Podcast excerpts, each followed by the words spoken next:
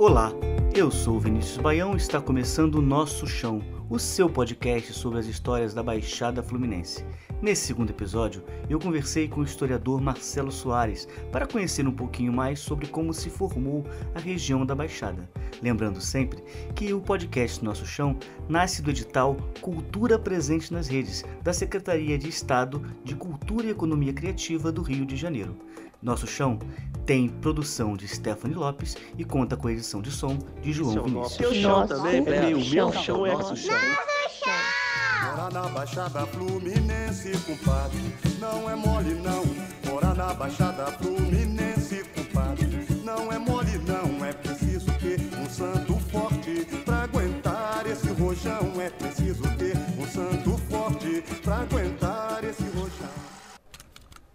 Eu dividi essa conversa que eu tive com o Marcelo em quatro blocos. E nessa primeira etapa, o Marcelo contou pra gente o porquê que nossa região se chama Baixada, o porquê desse nome, e também contou um pouquinho sobre os povos originais que habitaram nessa terra. Bom, Vinícius, a expressão Baixada Fluminense, ela pode assumir configurações tanto geográficas, políticas e culturais diferenciadas. Segundo o dicionário Aurélio, Baixada significa planície entre montanhas. Já Fluminense origina-se do latim flumen, que significa rio.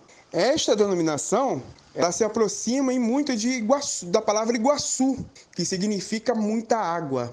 Esta designação ela já era utilizada pelos nativos da região antes da chegada dos europeus e provavelmente por causa do rio Iguaçu contar em seu entorno com muitas áreas alagadiças. Aproximando-se destas concepções, a Baixada Fluminense seria uma região de terras baixas, planas, cortadas por rios e uma boa parte alagadiças. Hoje, esta denominação designa uma série de municípios que pode relacioná-la como uma área mais próxima ao entorno da Baía de Guanabara. Então, como essas concepções elas foram mudando durante um tempo, né? Era, havia essa, essa concepção de baixada como terras alagadiças, né? cortadas por, por grandes rios. Né? Posso citar o rio Meriti, o rio Guandu e o rio uh, Sarapuí e os seus afluentes, né? Que fazem parte toda dessa questão é, fluvial aqui da nossa, da nossa região. Então vejam, a Baixada Fluminense, na visão dos primeiros habitantes aqui dessa região, da nossa região, eles tinham essa visão de que a Baixada Fluminense era uma região que ficava entre montanhas, né? entre montanhas, e nos pés dessas montanhas eram, uma, eram áreas alagadiças, justamente por causa desses rios, né? Dessa, dessa grande quantidade de rios que existe aqui na nossa região. Bom, é, por volta do ano 1000, a região foi invadida por povos tupis procedentes da Amazônia, que expulsaram os antigos habitantes falantes de línguas do tronco linguístico Macro-G. A verdade, Baião, é que existiam várias tribos no entorno da Baía de Guanabara, como os tupis guaranis, que possuíam vários agrupamentos e aldeamentos. Entre eles, encontramos os índios tupinambás e os jacutingas. Estes últimos é, na Baixada Fluminense. É, os índios jacutinga foram mapeados pela primeira vez em uma carta elaborada pelo cripto-judeu João Teixeira Albernaz em 1663, entre os rios Miriti, Cipuí e Aguaçu, né, que depois vieram dar o nome de Rio Miriti, Rio Sarapuí e Rio Iguaçu. Em seguida, eu perguntei ao Marcelo como se deram as primeiras ocupações a partir da colonização portuguesa, como as primeiras cidades foram se formando e que outras culturas acabaram exercendo influência na formação histórica e cultural da nossa região. As primeiras Seis Marias na Baixada Fluminense, elas datam do ano de 1568 e foram doadas a Brás Cubas, né? Esta concessão parece fazer parte do grupo das que foram feitas a partir de 1566, é, a fidalgos, que começaram a disputar as terras adjacentes à cidade do Rio de Janeiro. Há documentos que apontam esse ano como o início do movimento colonizador da região, dirigido para o vale de diversos rios que desaguam na Baía de Guanabara. Através dessas seis Marias, é, foram surgindo grandes fazendas que se dedicavam ao plantio e cultivo da cana-de-açúcar. Foram construídos nas margens dos rios grandes engenhos para a fabricação do açúcar e o aguardente. O aparecimento das fazendas foi acompanhado pela presença religiosa, materializada nas construções de capelas. Mas foi no final do século XIX, com a chegada das primeiras Marias Fumaças e os primeiros loteamentos, que a Baixada começou a se desenvolver populacionalmente. Além disso, posso afirmar, Baião, que Nova Iguaçu foi a mãe da maioria das cidades da Baixada, pois em 15 de janeiro de 1883 foi criada a Vila de Iguaçu, a partir de decreto assinado pelo regente Nicolau Pereira de Campos Vergueiro, em nome do imperador Dom Pedro II. O novo município foi formado pelas freguesias de Nossa Senhora da Piedade do Iguaçu, definida como capital do município, Santo Antônio de Jacutinga, Nossa Senhora do Pilar, São João de Meriti e Nossa Senhora da Conceição de Marapicu. Inicialmente, a freguesia de Nossa Senhora da Piedade em Omirim também faria, parte. Contudo, os moradores desse distrito não aceitaram a incorporação, especialmente devido à distância. Xerém Bari, mas quem diria que até Duque de Caxias foi Nossa Senhora do Pilar. Taretá.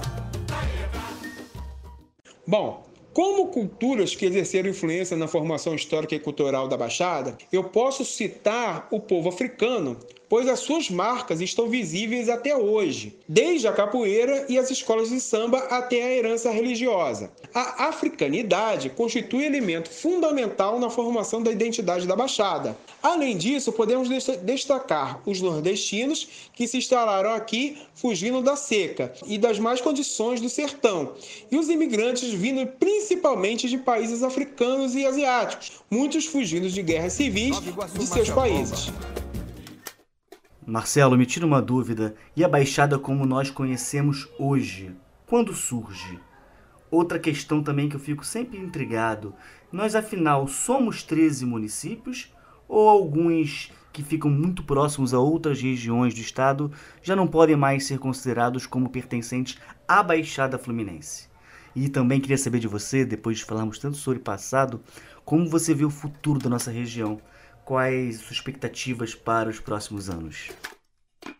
Bom, a Baixada Fluminense, como nós conhecemos hoje, ela surge quando a Vila de Machambomba recebe oficialmente o nome de Nova Iguaçu, através da Lei 1331 de 9 de novembro de 1916, de autoria do deputado estadual Manuel Reis. Agora, a Baixada como nós conhecemos hoje, ela foi um processo bem lento, né? A primeira emancipação oficial de um município aconteceu em 31 de dezembro de 1943, quando foi ratificada pela Câmara dos Vereadores a emancipação de Duque de Caxias, quando foram desmembrados do município de Nova Iguaçu os distritos de Caxias e Meriti, que por sua vez alcançaria a independência administrativa em 1947 sob o nome de São João de Meriti. No mesmo ano, Nilópolis também se emancipa de Nova Iguaçu. Em 8 de agosto de 1960, através da Lei 4.426, é criado o município de Paracambi, fruto da junção do sétimo distrito de Vassouras, denominado Tairetá, e o terceiro distrito de Itaguaí, denominado Paracambi. Já em 1990, houve a emancipação do então distrito de Belfor Roxo, segundo menor distrito de Nova Iguaçu, porém um dos mais populosos. Em 1991, foi a vez do então distrito de Japeri se emancipar. Em 1999, Mesquita, distrito de apenas 35 km quadrados, também se emancipa. Além desses citados, temos os municípios de Magégua, Pimirim, Itaguaí e Seropédica, Todos esses municípios são considerados da Baixada Fluminense, formando assim os 13 municípios. Taireta, hoje é Paracambi e a vizinha Japeri. Um dia se chamou Belém, final do trem. E Magé, com a serra lá em riba. Guia de Pacobaíba, um dia já foi também. tempo do vintém. Bom, eu, eu vejo com grande preocupação, Baião, principalmente é, de como são passadas as notícias da Baixada Fluminense pela mídia em geral. Pois essa visão de periferia violenta e dominada pela pobreza, na minha opinião, ela falha muito ao não reconhecer a importância econômica, histórica e cultural da nossa região na formação do Rio de Janeiro e do Brasil como um todo. É, eu, eu, penso é, numa baixada desenvolvimentista e valorizada. Penso que a região tem um potencial enorme e vai ser um grande participante desse futuro do Rio de Janeiro. A gente vai ver novas empresas chegando, novas casas sendo construídas, novas rodovias, mas também uma série de desafios que incluem a questão da água, a questão do saneamento, a mobilidade urbana e uma valorização maior da nossa cultura. Atualmente, a nossa velha baixada tá pra lá de levantada com o progresso que chegou. Tá tudo linda, o esquadrão fechou a tampa. O negócio é Rio Sampa, Grande Rio Beija-Flor. Para terminar, Marcelo, vou fazer para você a pergunta que eu faço para todos os convidados. A Baixada Fluminense é o seu chão?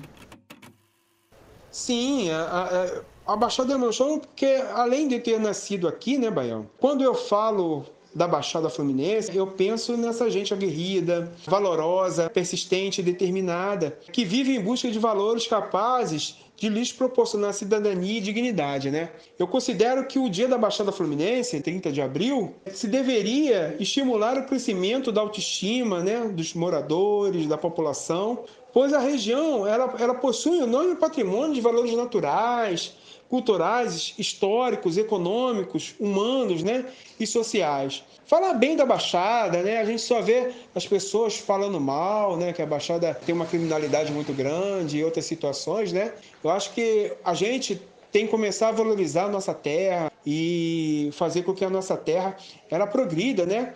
que os políticos é, comecem a ver a Baixada não como um, um celeiro, né?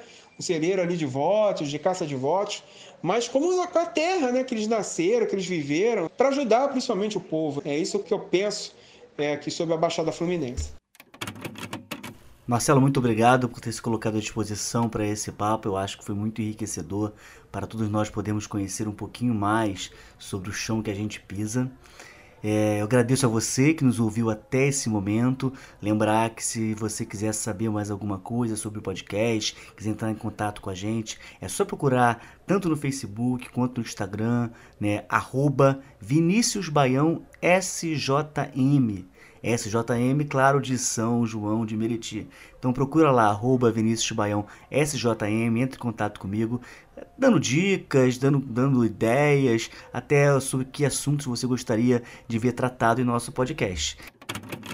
Esse episódio contou com trechos da música Sapopemba e Machambumba, composta por Ney Lopes e interpretada por Zeca Pagodinho, duas crias do Irajá que têm uma relação muito especial com a Baixada Fluminense. Mestre Ney Lopes hoje mora em Seropédica e todo o Brasil conhece a relação de amor de Zeca Pagodinho com o Xerém. E para terminar o programa de hoje, no quadro Nosso Som, a banda Gente de Mesquita com a música Rede composição de Wallace Cruz e Ioli Amâncio.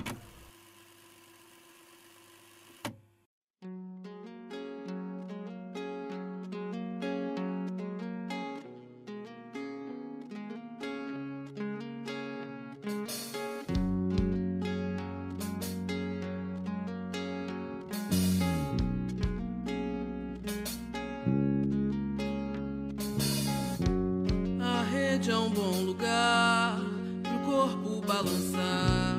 Com meu filho abraçado, eu só quero é sonhar. Toda tarde eu chego com uma bolsa pesada. O meu filho me abraça, lhe ofereço uma bala que por mim foi comprada no trem dessa batalha. Que pego todo dia às cinco da madrugada.